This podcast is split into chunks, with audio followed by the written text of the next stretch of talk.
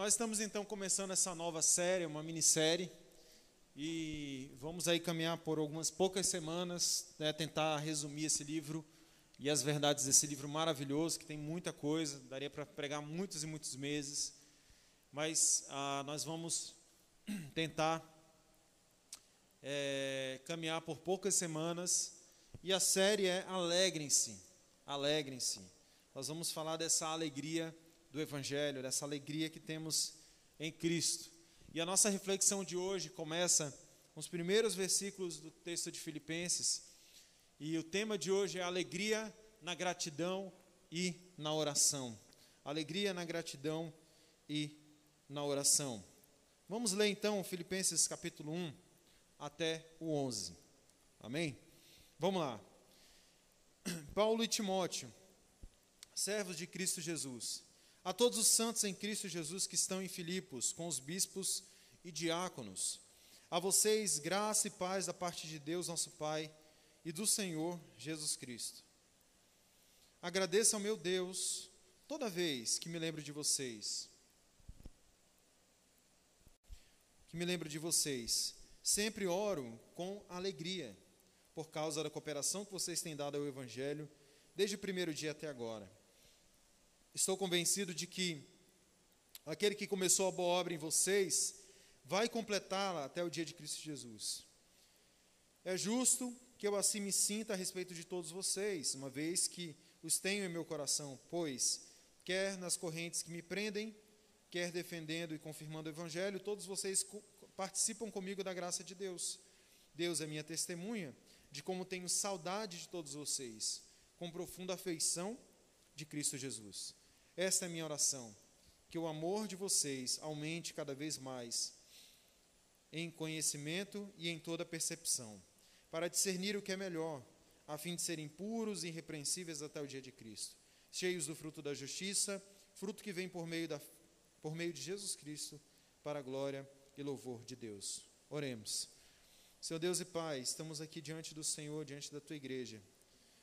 Desde o começo até agora, preciso da tua graça, para que consiga, de forma simples, Pai, expor ainda que de maneira limitada, a verdade da tua palavra. Fala aos nossos corações, nos ilumina e aplica a tua palavra à nossa vida também, Senhor. Em nome de Jesus que nós oramos. Amém. Amém? Certo? Então vamos caminhando. Ah, Filipenses é, é uma cidade aí na atual, hoje nós chamamos, conhecemos como Grécia, né, no norte da Grécia, na região da Macedônia. Ah, Paulo vai para lá depois daquela visão que ele tem, e ele diz, né, aquela visão que a gente sabe muito bem, ele diz: passa a Macedônia e ajuda-nos. Então ele vai para essa região, ali próximo ao, após atravessando o mar Egeu, ah, e hoje é a região da Grécia. Né? Era uma cidade que se chamava Crenides e ela recebeu o nome de Filipos em homenagem a Filipe II, pai do conhecido Alexandre o Grande. Ela foi feita uma colônia real, oficial, na verdade, romana, ah, lá na frente. Ah, isso significa que eles tinham isenções de tributos, eles tinham alguns privilégios, tinham um governo autônomo, eles eram tratados como cidadãos romanos e alguns militares aposentados iam para essa cidade, para a cidade de Filipos e viviam lá em cima. Você vai ver ali Filipe, Filipe, né? Ah, mais abaixo você vai ver Troade, que está escrito Troas, está ali. Eu não sei se é inglês isso daí. É, em inglês. E alguns militares romanos ficavam nessa cidade porque marcavam território. Eles recebiam terras, ficavam ali, tinha uma forte presença militar romana. Praticamente podemos dizer que Filipos era uma mini Roma. Né? Eram cidadãos romanos que se vestiam como romanos, que queriam ser como os romanos, gostavam disso e tinham orgulho em ser assim, tinham orgulho em viver assim também. E quanto ao Evangelho, ah, foi a primeira cidade da Europa a receber o Evangelho. Ah, através da narrativa lá de Atos 16, a gente conhece como que essa igreja nasceu. Sabemos lá da história da conversão de Lídia, ah, como Deus abriu o coração dela para receber a palavra e como ela recebeu provavelmente a igreja na sua casa no início dessa igreja. Né? Depois tem a conversão do carcereiro. Assim começa essa igreja. E Paulo escreve então essa carta para agradecer, em primeiro lugar, esses irmãos pela ajuda que eles tinham dado a Paulo. Paulo estava preso, né, provavelmente em Roma, bem provável, a maior evidência é essa.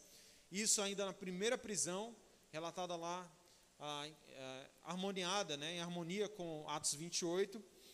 E Paulo, é, então, estava preso e recebe uma ajuda desses irmãos através da mão de Epafrodito, certo? Então, Paulo escreve essa carta para agradecer. Obrigado, irmãos, pela oferta, obrigado pela ajuda. É basicamente isso. Ele também quer fortalecer essa igreja, porque não era uma igreja que tinha grandes problemas, você não vê grandes problemas teológicos, grandes problemas na igreja sendo tratado. Então, era uma igreja relativamente saudável, uma boa igreja. E Paulo então está fortalecendo e encorajando esses irmãos através dos bons exemplos que ele cita, inclusive de Paulo, de Timóteo, de Epafrodito e do próprio Senhor, a continuar caminhando. Ele exorta essa igreja à união, à humildade, no capítulo 2, e a se manterem firmes nesse evangelho que descansa e se alegra na, na suficiência de Cristo. É interessante porque a palavra a, alegria é a mesma palavra, a mesma raiz da palavra graça. Então, em alguns momentos, alegrar-se é de fato alegrar-se na graça, alegrar-se na graça de Deus. Ah, Paulo então menciona a palavra alegria cerca de 17 vezes em toda a carta. A ordem ah, de um prisioneiro que esperava o seu veredito final era o que nós conhecemos aqui nessa carta. Alegre-se. É isso que alguém que estava preso pelo Evangelho diz. Alguém que estava confinado diz: alegre-se. Mas não é simplesmente uma alegria humana ou uma alegria ah, de, em questões normais da vida que nós temos. Você se alegra quando alguém fala assim: Ó, oh, vou pagar uma pizza para você. Não é verdade? ou se alegra com uma outra notícia muito maior, muito mais importante. Não é simplesmente essa alegria, mas essa alegria que Paulo trata nessa carta. Ah, é uma alegria que os filipenses, ah, a alegria dos filipenses estava no Senhor, a alegria de Paulo estava no Senhor, e era alegrar-se e regozijar-se em Deus, na sua obra, no Evangelho, em suas bênçãos. Em tempos de pandemia que nós estamos vivendo, de restrições, de isolamento, de distanciamento, de máscaras, de tantas regras sanitárias e mensagem e tantas regras sanitárias e tantas outras coisas, a mensagem desse livro ela é relevante para nós. Nos sentimos presos também, não é verdade? Nos ficamos aí meses sem poder ir para lugares que a gente costumeiramente ia e ainda nos restringimos de ir para esses lugares porque pensamos se ali pode ser um lugar que a gente pode ter algum problema ou pensamos se aquilo ali vai trazer algum, ah, algum mal para nosso, nosso familiar, ou você se preserva porque tem alguém do grupo de, de risco. Né? Então, ah, nos sentimos assim. Ficamos, muitos irmãos estão presos. Visitei a irmã Doralice hoje. E ela praticamente não sai para lugar nenhum, ela é do grupo de risco. Talvez ela esteja nos ouvindo aqui. Muitos irmãos sabem que ela tem, acho que um pulmão só, né? Então, imagina, muitos irmãos estão presos porque sabem do risco que isso gera. Mas Paulo trata nessa carta ah, essas questões da vida com otimismo. Né? O otimismo de Paulo tem muito a ensinar aos cristãos de nossa época. Não é um otimismo baseado simplesmente em soluções humanas, soluções do tipo vai dar certo por isso, por isso, ou nos ventos positivistas, né? De pense positivo e que vai dar tudo certo. Não é simplesmente esse otimismo que Paulo tem, mas é um otimismo ah, em ver, em perceber o agir de Deus, de um Deus soberano sobre todas as circunstâncias da vida. É esse otimismo que Paulo traz em sua vida. Nós vemos Paulo falando isso. Portanto, ele diz: que Cristo seja glorificado tanto na minha vida quanto na morte. Isso é algo de alguém que, de fato, diante de um veredito que poderia ser negativo, embora havia possibilidade de ser positivo, e foi, a história conta, ah, ele estava pronto, ele confiava, ele tinha um otimismo em, em Deus. E esse é um otimismo difícil da gente ter. Esse é um otimismo difícil da gente ter, da gente possuir, não é verdade? Ah, aqui nós temos então, e vamos para o texto, no começo do livro, do livro e do, do capítulo, Paulo ah, falando e dando uma, uma saudação para a igreja. Temos aqui Paulo e Timóteo no versículo 1, sendo identificados, descritos. Provavelmente Epafrodito ainda estava com eles. E eles saúdam a igreja, né? Dizem graça e paz a todos os santos em Cristo que estão em Filipos. Ele diz junto com os bispos e diáconos. Então ele declara aquilo que ele sempre declarava: a graça e a paz de Cristo a vocês, igreja. Mas ele também dá uma ênfase aqui aos líderes. Olha que interessante. Ele diz: olha, aos bispos ou os episcopos ou pastores, que é a mesma função, e diáconos. Então ele dá uma ênfase, talvez fazendo oposição àqueles que ele descreve no capítulo 3 ou no capítulo 2, se eu não estiver enganado, onde ele chama de cães. Paulo está enfatizando os líderes da igreja, está dizendo: olha, a graça e a paz esteja com vocês, líderes, com vocês, bispos e diáconos, vocês que estão à frente dessa igreja. Isso é importante. Paulo ah, se familiariza com esses irmãos. O conteúdo é o mesmo. O desejo de Paulo é que eles entendam e experimentem da graça. E o desejo dele é que eles experimentem da paz de Deus, que excede todo entendimento. E aí nós vamos para a primeira reflexão, para a primeira parte, a primeira verdade que nós encontramos, que vai do verso 3 ao verso 8. Verso 3 ao verso 8. Paulo diz: Alegre-se, basicamente, alegre-se através da gratidão. Não sei se você vai conseguir ler, teve um reajuste ali na tela e a, e a iluminação está muito forte. Ah, mas o que, que ele diz? Ele começa dizendo, eu vou ler, e ele diz, a gente já leu, né? Vou só destacar então as palavras. Ele diz: agradeça ao meu Deus, e ele diz: oro, né? Em todas as minhas orações, sempre oro com alegria. A mesma palavra que a gente tem visto por toda a carta, alegria. E ele diz a razão, por causa da cooperação que vocês têm dado ao Evangelho. Ele diz: Estou convencido de que aquele que começou a boa obra vai completá-la. Mais à frente, ele coloca ah, o seu sentimento: Tenho meu coração, ah, pois quer nas correntes me prendem, quer defendendo e confirmando o Evangelho, vocês participam da graça de Deus comigo.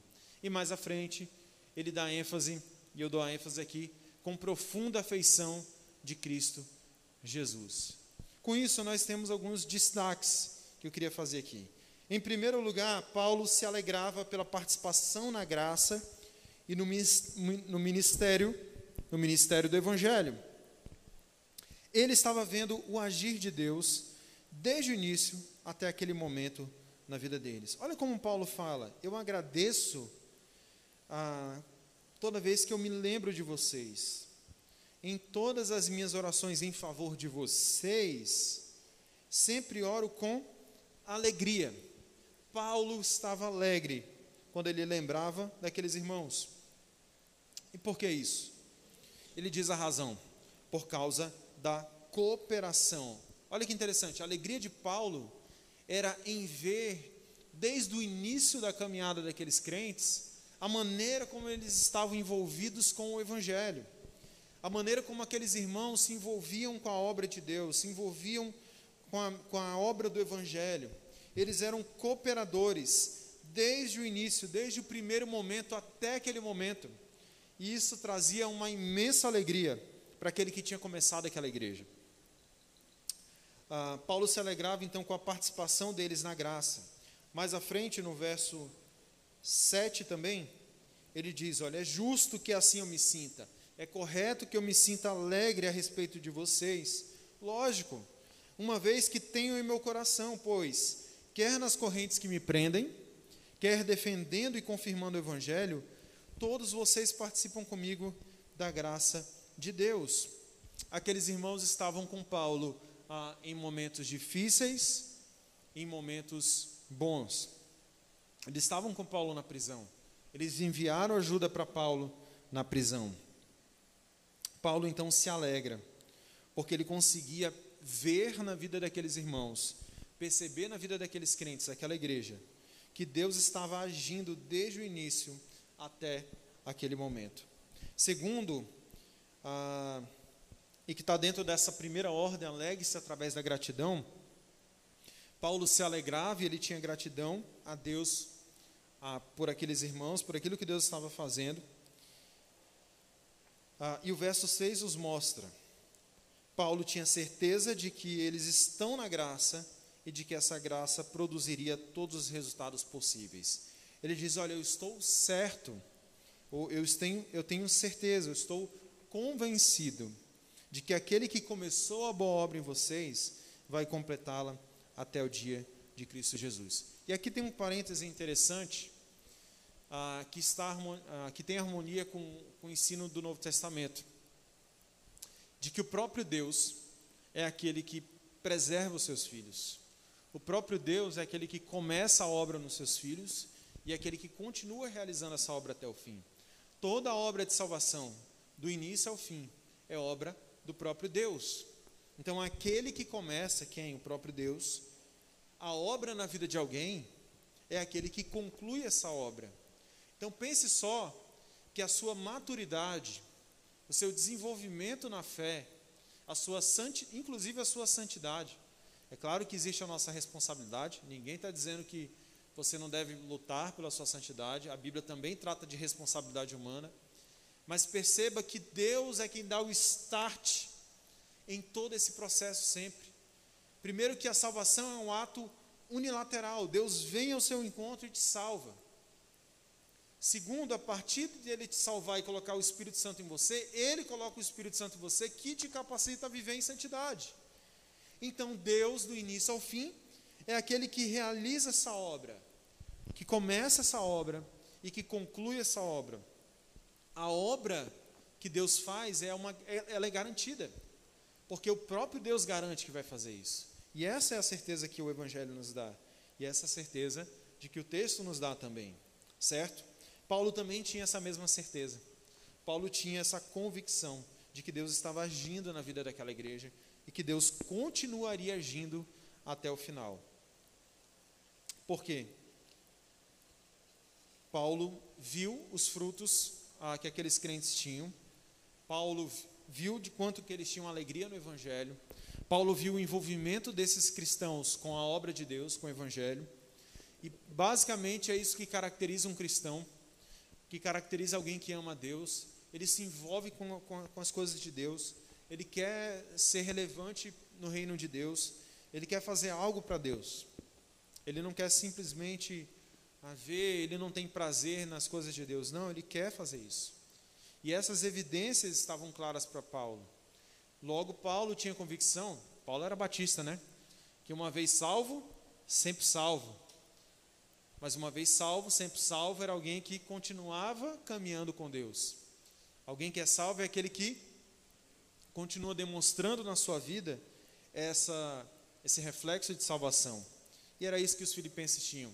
Eles estavam demonstrando constantemente, agora por meio desse cuidado que tinham enviado a Paulo lá em Roma, enquanto ele estava preso, mandando Epafrodito, mandando recursos para ele, eles estavam demonstrando, continuando, eles estavam ainda dando frutos desse evangelho na vida deles. E Paulo, ao ver isso, tinha convicção de que esses frutos continuariam.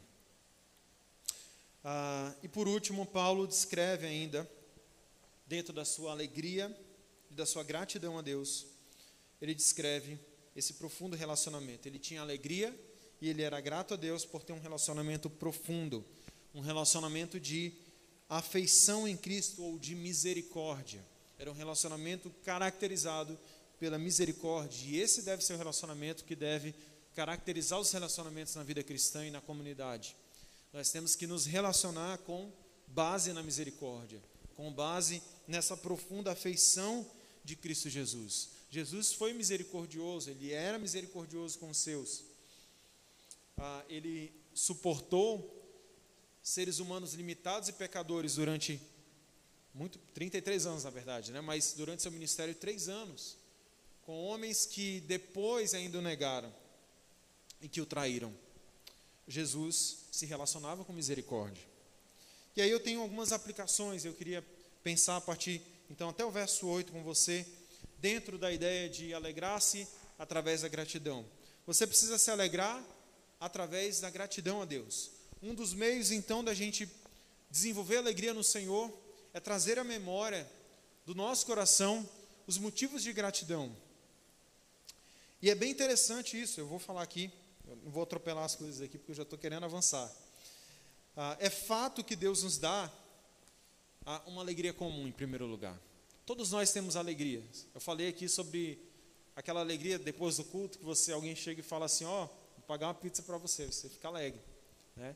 Ou aquela alegria, ah, por exemplo, aniversário, você completa um ano e você está alegre com seus amigos, ou um filho nasce, ah, o filho vai para a faculdade, né?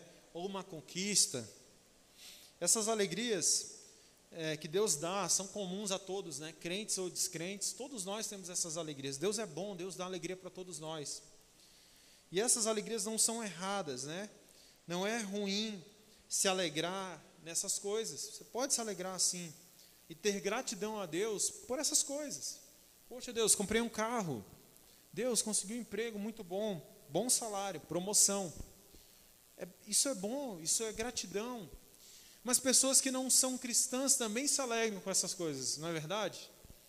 Elas às vezes se alegram, acho, talvez muito mais do que a gente, com essas coisas. Então, qual é a diferença da alegria do cristão?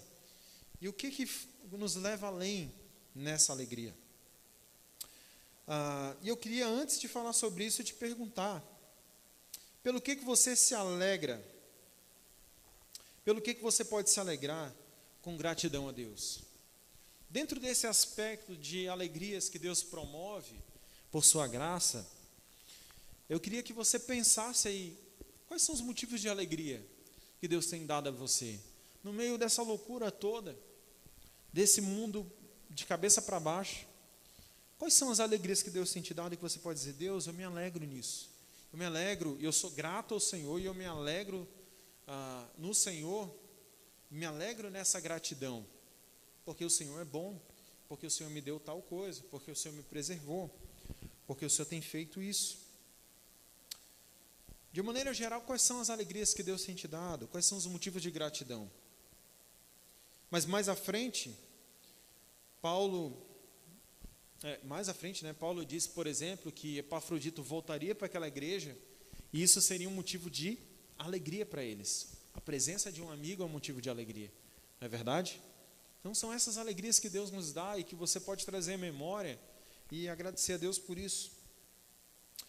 Ah, mas um cristão precisa, além dessa alegria, você precisa ter alegria sim, você precisa desenvolver essa alegria e essa gratidão a Deus e se alegrar através disso que Deus tem feito, com certeza.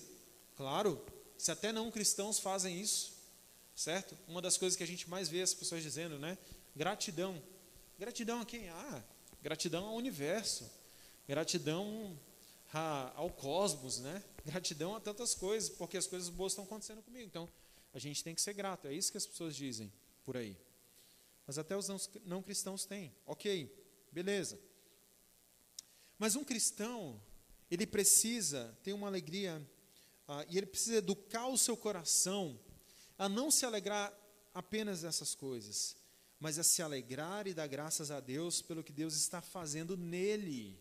E esse é o ponto que Paulo está colocando aqui.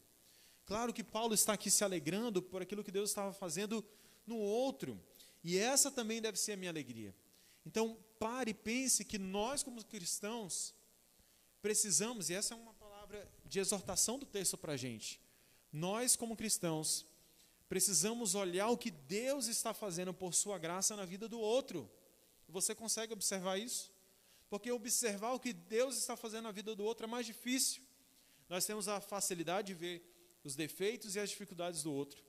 Temos a facilidade de ver as coisas boas que acontecem com a gente, mas temos uma dificuldade de olhar para o outro e falar: caramba, Deus, eu me alegro por aquilo que o Senhor tem feito na vida do Joseph.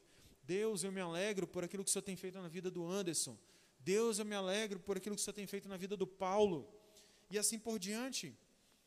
Nós precisamos então, meus irmãos, educar o nosso coração a se alegrar nisso no que Paulo está tratando, em ver pessoas crescendo no Evangelho, cooperando com o Evangelho, amadurecendo na fé, se envolvendo com o reino de Deus.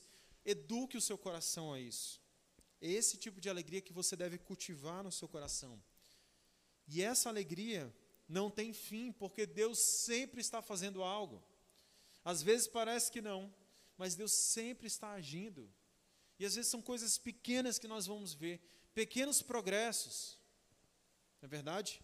Que você vê na sua própria vida também, e que você deve se alegrar e dizer: Senhor, obrigado, porque eu consegui superar isso. Senhor, obrigado, porque esse pecado já não me assola mais como me assolava antes. Deus, obrigado, porque eu confio, consigo confiar mais em Ti, na Tua providência nessa área da minha vida.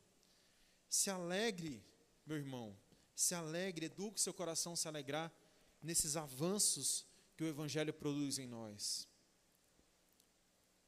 Trocando a igreja de Filipos por nós, eu faço uma pergunta.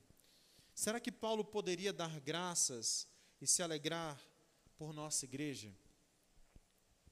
Será que Paulo poderia dar graças, fazer esse mesmo agradecimento, se alegrar pela sua vida? Será que se fosse você, Paulo se alegraria e diria: Olha, eu quero agradecer a Deus pela sua vida, pela vida do Pedro, por tudo aquilo que Deus, eu me alegro, eu sou grato ao Senhor por aquilo que Deus tem feito na vida do Pedro. Será que Deus, será que Paulo poderia fazer essa oração por você? Essa, ter essa, essa alegria? Será que Deus pode se alegrar nisso também? Naquilo que Ele está fazendo em você? E dizer: Eu tenho feito isso e o meu filho tem correspondido. Como é lindo ver aquilo que Deus, como é lindo ver aquilo que eu estou fazendo, né? Deus fala com ele mesmo, a Trindade, né? Ah, lindo ver aquilo que eu estou fazendo na vida dele. E Deus se alegrar com isso. Como ele olhou para a criação e disse: tudo isso é bom. Ele olhar para a nossa vida e dizer: tudo isso é bom, tudo isso que eu tenho feito na vida dele em Cristo é bom. Eu creio que sim. Eu creio que Deus pode fazer isso por causa de Cristo. A obra que Cristo começou em nós, é uma obra que continua e que não tem fim. E se você está em Cristo, se você de fato está em Cristo, Deus pode se alegrar. E você precisa também olhar e ver aquilo que Deus está fazendo em você. Segundo, alegre-se através de, um coração, de uma oração adequada.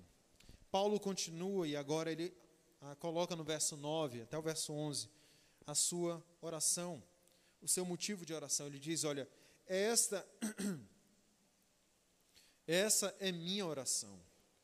Que o amor de vocês aumente cada vez mais e conhecimento em toda percepção, para discernir o que é melhor, a fim de serem puros e irrepreensíveis até o dia de Cristo, cheios do fruto da justiça, fruto que vem por meio de Jesus Cristo para a glória e louvor de Deus.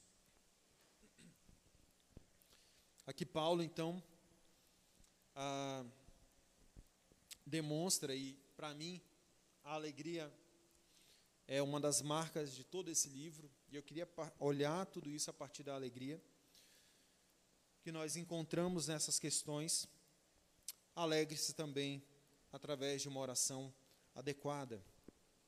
Nós podemos alegrar no Senhor e se alegrar em oração, orando como Deus quer que a gente ore, orando de maneira adequada orando de maneira bíblica. Olha o que, que Paulo ora.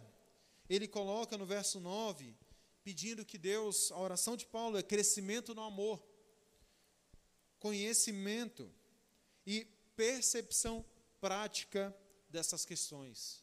Percepção prática do amor, percepção prática da vida.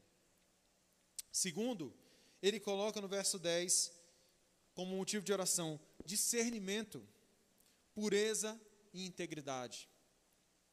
Ah, quando ele diz, por exemplo, aqui no verso 10, quero que vocês sejam irrepreensíveis, a gente pode pensar em irrepreensível como integridade. Não eram pessoas impecáveis, mas eram pessoas íntegras. Eram crentes íntegros e a oração de Paulo é que, elas, que eles continuem avançando nisso. Que eles tenham discernimento sobre aquilo que é bom, pureza, ah, que está relacionado também à nossa santidade e integridade. E por último, Paulo diz: ah, e ora por uma vida frutífera, ele vai dizer, ah, cheios do fruto da justiça, fruto que vem por meio de Jesus Cristo. A nossa justiça vem de Cristo. Nós somos justos porque Ele nos fez justo. E quando nós somos feitos justos em Cristo, nós podemos ter uma vida frutífera. O que, que o texto bíblico diz em João? João 15, não é isso? Se nós estamos em Cristo, nós damos fruto. Nós damos muito fruto. E é isso que Deus quer produzir em nós. Uma vida justa, uma vida declarado justo por Deus, é uma vida que frutifica, é uma vida frutífera. Você tem frutificado? Quais são os frutos que a sua vida tem demonstrado? Às vezes são frutos pequenos, mas são frutos que podem continuar sendo gerados e crescer. Se você está em Cristo, você deve frutificar. E são frutos que louvam e glorificam a Deus. Para a gente fechar, então, algumas aplicações sobre esse tópico. Alegre-se através de uma oração adequada. Adeque a sua vida de oração. Ore por coisas que realmente Deus ah, revela na Sua palavra que nós devemos orar. Você percebe que muitas vezes nós oramos por muitas coisas que nós gostamos, oramos por muitas coisas que nós queremos, oramos por muitos problemas que nós temos, e não é errado em você colocar isso diante de Deus. Mas Deus também nos chama a nos alegrar em oração e orar por coisas que Ele deseja que nós oremos. Orar por crescimento no amor. O que você ora? E o que deve ser o conteúdo da oração de um cristão? Você já se perguntou por isso? Você ora, por exemplo, pela sua igreja, você ora pelos seus irmãos, ora para que eles cresçam no amor, oram para que tenham discernimento, oram para que tenham mais pureza, oram para que tenham integridade. O cristão também precisa, então, se educar, educar o seu coração a orar de forma adequada e ter alegria na oração que glorifica a Deus. Não é só chegar e dizer um monte de palavras, mil palavras na presença de Deus de qualquer jeito mas é orar exatamente aquilo que Deus deseja. Uma das práticas que pessoas há muito tempo ah, nos ensinam é um caderno de oração, não é verdade? Você colocar no caderno de oração e orar por missões, orar pelas pessoas, mas também orar por aquelas pessoas e, e colocar ali naquela, naquele caderno ah, esses motivos bíblicos de oração, esses motivos que são corretos. Senhor, ajuda o fulano a crescer na fé, ajuda a ele a ter uma vida que, de frutos, frutos de justiça. É algo, por exemplo, e aqui eu confesso meu pecado, né? Não tenho usado há muito tempo, mas que Deus tem colocado no meu coração, sempre usei, e aleatoriamente de tempos em tempos usei caderno de oração, mas por causa da minha preguiça, do meu pecado, não tenho feito. Né? E Deus tem me chamado, falando: ó, oh, volta para isso. Né? Uma vida de oração séria é também uma vida organizada na oração como é que a gente leva a nossa vida e o que, que a gente tem orado na nossa vida de oração. Nós podemos nos alegrar na oração e numa oração adequada. Experimente orar dessa forma e provavelmente você irá experimentar de mais alegria em momentos de oração. Orar por missões, orar pelos missionários, orar pelo avanço missionário em vários países, em, em lugares diferentes, orar pela plantação de igrejas tantas coisas que nós podemos orar que estão descritas nas Escrituras e que pode nos alegrar, nos dar tempos prazerosos de oração. Não é verdade, irmãos? Eu me lembro que antes da, desse tempo de pandemia nós tivemos uma vigília, né? Vocês lembram? E foi um tempo assim tão bom, passou rápido, a gente orou por missões, a gente orou por tanto por missões, oramos por tantas coisas. Foi tão bom quando a gente se organiza, quando a gente ora aquilo que Deus quer que a gente ore e educa o nosso coração a isso. Nós temos alegria em momentos de oração.